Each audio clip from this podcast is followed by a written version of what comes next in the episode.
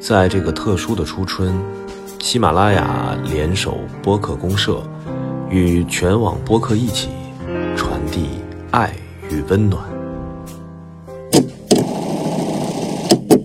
故事 FM 前几天采访的武汉人，都是目前身在武汉的武汉人。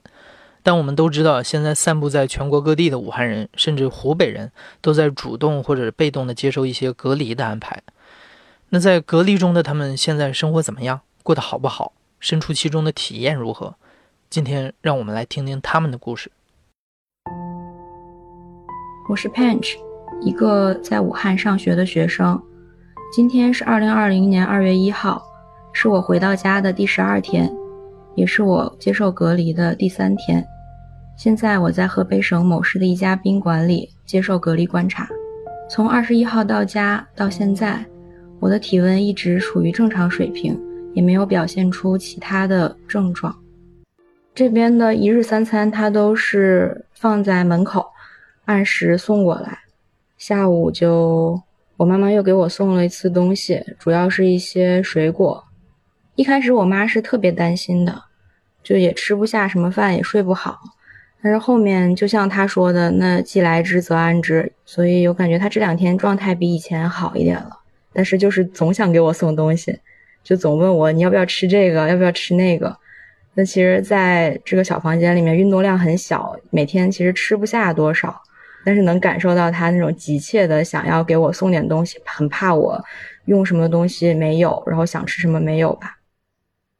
今天的话也是早点起来量了体温，八点左右起来吃早餐，然后再通个风呀，嗯，收拾一下自己的东西。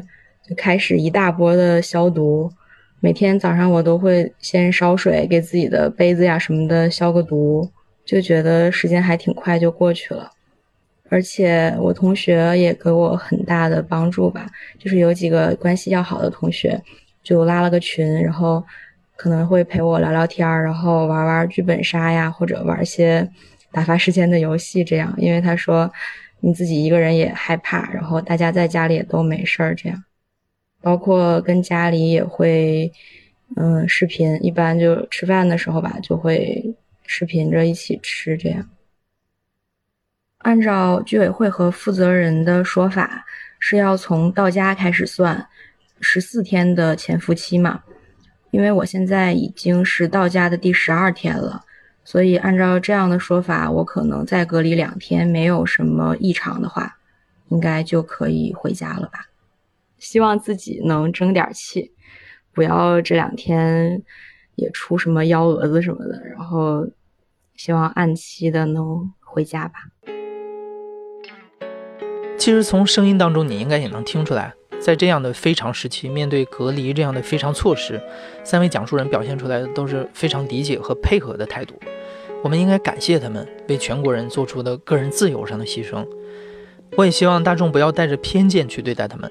毕竟我们防的是疫情，而不是来自某个特定区域的人，而且人家都牺牲这么多了，各地的部门在执行隔离措施的时候，更是要带着尊重，更细心的安排他们的生活所需。